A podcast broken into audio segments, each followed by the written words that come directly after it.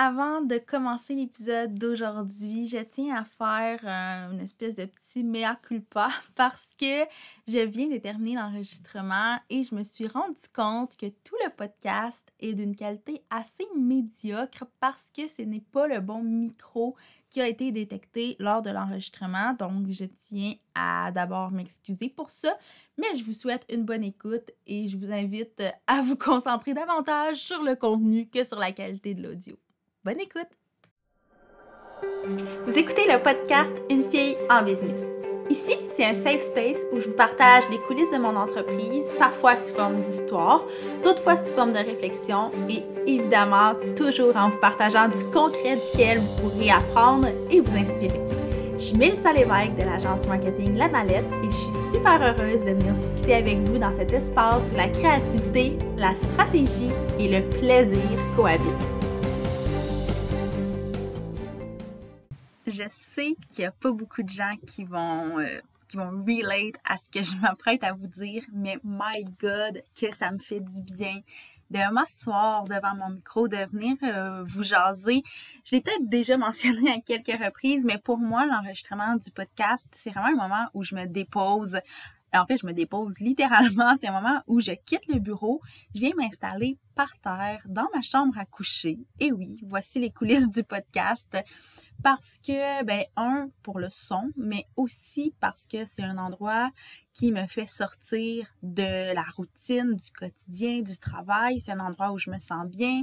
Donc, euh, bref, je suis tellement contente de venir vous jaser aujourd'hui. Puis, avant d'entrer dans le vif du sujet, j'ai envie de vous parler du membership des femmes de tête. Oui, pour en faire la promotion, mais parce que quand j'en ai parlé dans un épisode de podcast récemment, il y a quelqu'un qui m'a dit Ah, mais tiens-nous au courant, on veut savoir comment, euh, comment ça se passe, c'est quoi les bons coups, c'est quoi les moins bons coups. Évidemment, j'entrerai pas dans la grande analyse de tout ça tout de suite pour deux raisons. Premièrement, parce que ça peut faire l'objet d'un podcast au complet, donc je vais en parler plus tard. Et la deuxième raison, c'est que ça fait à peu près un mois et demi que le membership existe. Pour vrai, j'ai l'impression que ça fait super longtemps dans le sens où c'est intégré dans ma routine. J'ai reçu énormément de beaux feedbacks. Euh, j'ai créé du contenu dont je suis tellement, mais tellement, tellement, tellement fière. Donc, j'ai l'impression que ça fait super longtemps que je fais ça mais c'est encore très récent, donc je vais probablement faire un épisode dédié à ce sujet-là euh, vers la fin de l'année 2021, peut-être même début 2022, faire un espèce de bilan du dernier, euh, j'allais dire du dernier trimestre, mais du des derniers six mois de 2021. Donc, bref, je vais juste vous dire à celles qui m'ont posé la question parce que j'ai reçu deux ou trois messages à ce, à ce niveau-là. Donc, euh, oui, je vais venir vous en parler, vous dire qu'est-ce que je ferais différemment et tout parce qu'il y a déjà des choses qui vont être modifiées. Mais ça, ça va faire l'objet d'un autre podcast. En attendant, si vous n'êtes pas encore inscrite au membership des femmes de tête, honnêtement, je crois que c'est quelque chose qui vaut vraiment la peine. Un, parce que ça peut vous coûter seulement 5 dollars par mois qui est une somme assez ridicule. J'avais vraiment envie de rendre le tout abordable. Je ne me lance pas dans mon grand pitch de vente. Je veux pas vous en reparler de long et en large parce que j'en ai parlé à plusieurs reprises sur plusieurs plateformes.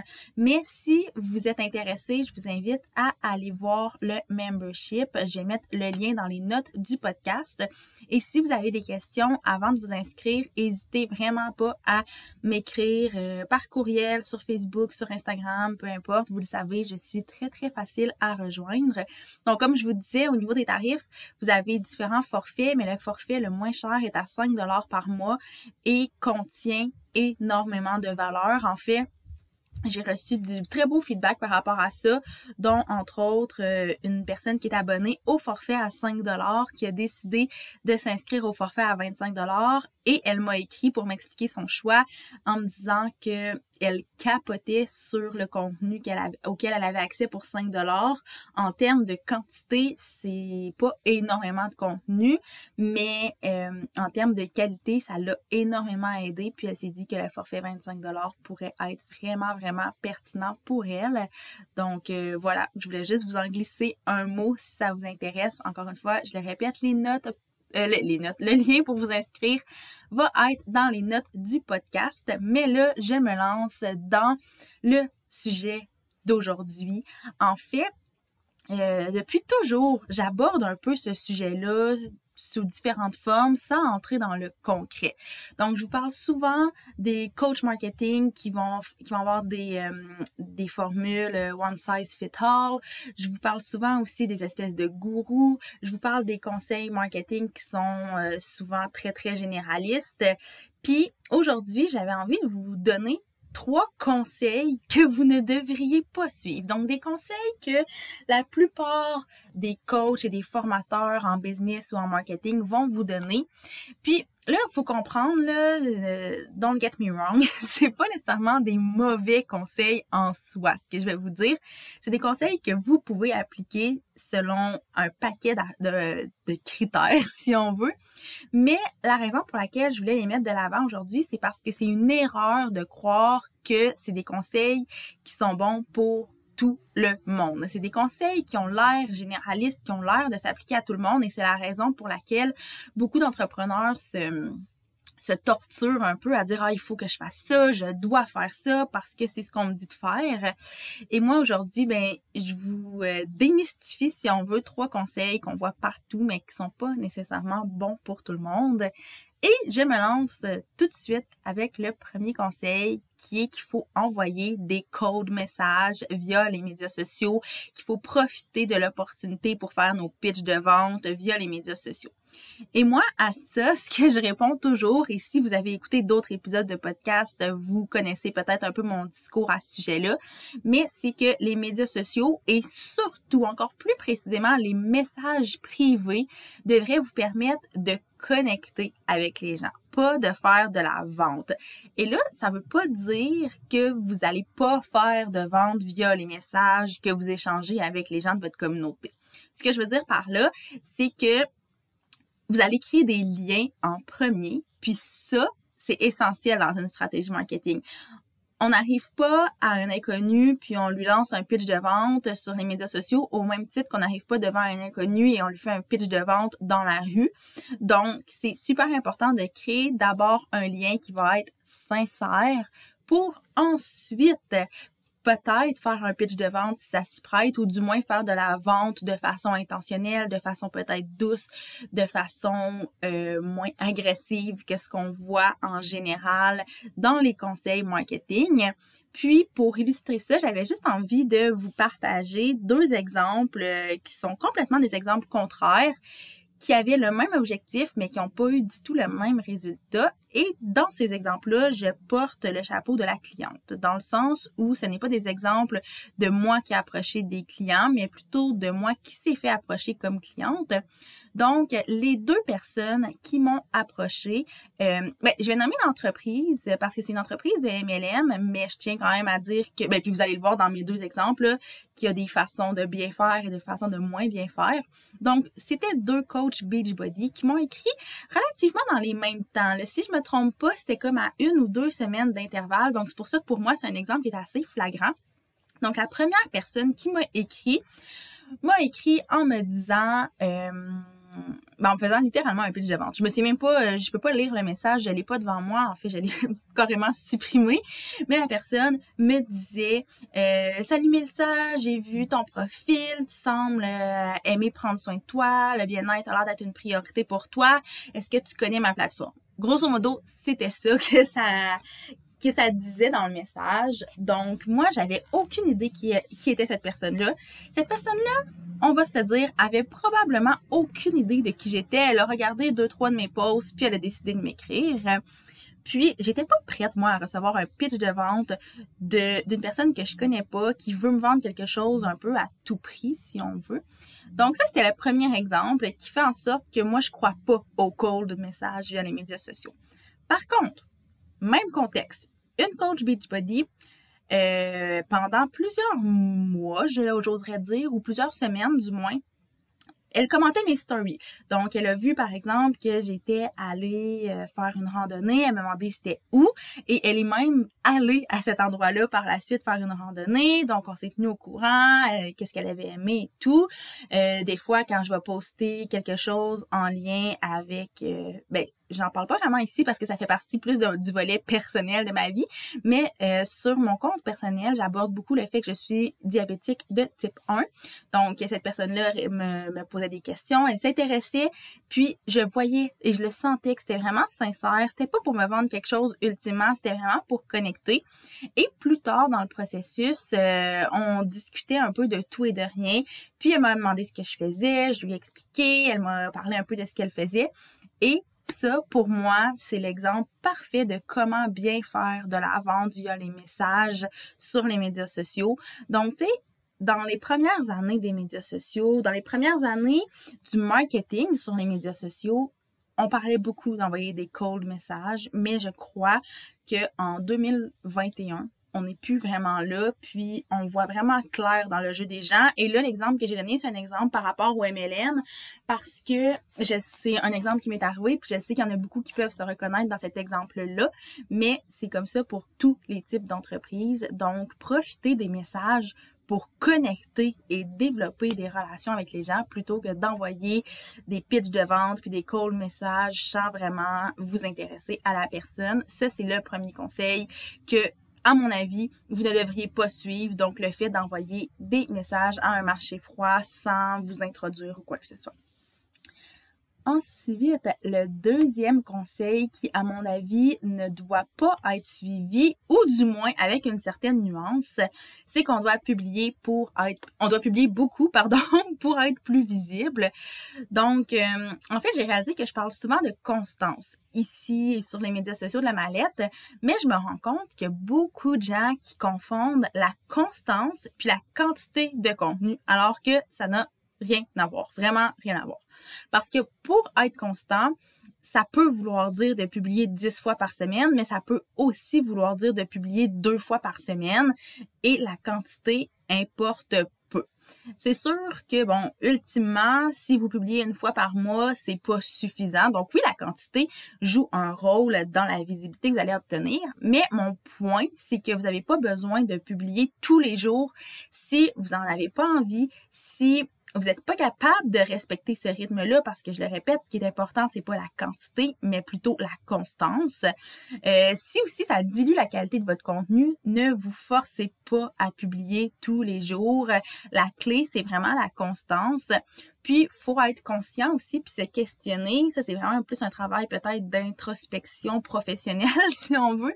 Mais de se questionner à savoir, mais ben, pourquoi on veut vraiment plus de visibilité? Parce que souvent, publier beaucoup, on le fait dans une optique d'avoir plus de visibilité. Donc, pourquoi on veut plus de visibilité? Et est-ce qu'on est prêt à négliger la qualité de notre contenu pour avoir plus de visibilité? Honnêtement, je crois que dans la majorité des cas, vous allez me répondre, ben non, pas vraiment. Ce qu'on veut, c'est oui de la visibilité, mais aller chercher vraiment euh, notre public cible, premièrement, et on veut prouver notre expertise, on veut asseoir notre notoriété. Donc, à ce moment-là, je pense pas que c'est de publier beaucoup la clé, mais d'être constant et de miser sur la qualité. Donc, le deuxième conseil que vous ne devriez pas suivre, c'est de publier beaucoup pour être visible. Et finalement, le troisième conseil que j'avais envie de mettre en lumière aujourd'hui, un, contre-conseil, un conseil à ne pas suivre, c'est de reproduire les types de contenus qui fonctionnent pour les autres. Honnêtement, c'est bien de s'inspirer puis de s'intéresser à ce que les autres font. D'ailleurs, petite parenthèse à ce sujet-là, j'ai publié un épisode de podcast complet euh, sur exactement cette thématique-là au début de l'année et ça a amené vraiment beaucoup de discussions avec vous. Puis ça m'a aussi permis de faire évoluer ma réflexion par rapport à tout ce qui est créativité, plagiat, au fait de s'inspirer des autres. Donc bref, si ça vous intéresse, je pourrais vraiment faire un autre épisode sur le sujet, une espèce de, de update de ma réflexion que j'ai vraiment creusé davantage grâce à vous. Donc bref, ma parenthèse est terminée, je tenais juste à le mentionner, mais ce que je disais juste avant, c'est que un conseil à ne pas suivre, c'est de reproduire les types de contenus qui fonctionnent pour les autres. Ce qu'il faut comprendre, c'est que le bon coup d'une personne, c'est pas nécessairement gage de succès pour nous si on reproduit ce bon coup-là. Donc, le fait de reproduire, par exemple, un contenu qui a été viral pour un de nos compétiteurs, ça veut pas dire qu'on va avoir le même impact. Ça veut pas dire que ça va être viral, mais ça peut même vouloir dire qu'il y aura aucun aucun engouement autour du contenu. Et ça, il y a plein de choses qui font en sorte que ça n'aura pas le même impact. Premièrement, il y a notre branding. Est-ce que c'est quand ça colle à notre identité? Est-ce que ça rejoint notre public cible? Parce que oui, on a des compétiteurs, mais des fois, on n'a pas exactement le même public cible et ça, il faut en tenir compte. Euh, des fois, c'est le moment où ça a été publié. Des fois, c'est l'effet de nouveauté. Euh, il y a vraiment plein, plein, plein de choses qui font en sorte que un bon coup d'une personne ne sera pas un bon coup pour vous aussi si vous le reproduisez. Et ce que je vous conseillerais plutôt, si vous tenez vraiment à vous fier comme à, des données puis à reproduire ce qui fonctionne bien, parce que ça, à mon avis, c'est une bonne stratégie, mais c'est plutôt de reproduire ce qui a bien fonctionné pour vous par le passé et non ce qui a bien fonctionné pour les autres. Donc, oui, vous pouvez vous inspirer, oui, regardez ce que les autres font. Pour moi, euh, c'est quelque chose qui fait partie de ma routine, de mon quotidien. Je regarde ce que les autres font pour m'inspirer. Mais quand je veux reproduire un bon coup, je vais pas aller voir, OK, qu'est-ce qui a été un bon coup pour X autre coach, pour X autre agence, mais plutôt m'introspecter et voir qu'est-ce qui a été des bons coups pour la mallette et les reproduire quand je dis reproduire, c'est pas euh, refaire le même post, par exemple, mais reproduire quelque chose de similaire, une espèce de structure qui est similaire, un type de visuel qui est similaire. Bref, il y a plein de choses qu'on peut, euh, desquelles on peut s'inspirer. Mais je crois que c'est beaucoup plus pertinent de fonctionner de cette façon-là Évidemment, il y a des nuances dans tous ces conseils-là et dans ce dernier-là aussi. Euh, ça veut pas dire que vous ne devez pas essayer de reproduire certains trucs. Je pense que c'est quand même euh, c'est quand même pertinent de reproduire certaines tendances du moment, d'être à l'affût de qu'est-ce qui fonctionne bien, qu'est-ce qui fonctionne moins bien, mais de ne pas tout miser là-dessus et de ne pas prendre pour acquis que quelque chose qui fonctionne pour une personne ou pour une entreprise va nécessairement fonctionner pour nous. Donc, euh, voilà la petite nuance que je voulais apporter. Et je suis très heureuse parce que là, je viens de voir que l'épisode dure environ 16-17 minutes et je voulais en faire un épisode quand même assez court pour que vous puissiez l'écouter rapidement, faire mijoter ces conseils-là, que aussi, ça va vous permettre de vous calmer le pompon parce que je vois souvent beaucoup d'entrepreneurs qui sont super stressés parce qu'il y a tellement de conseils, tellement de ressources, tellement d'outils qu'on peut mettre en application que ça vient un moment où on ne sait plus quoi faire de tout ça.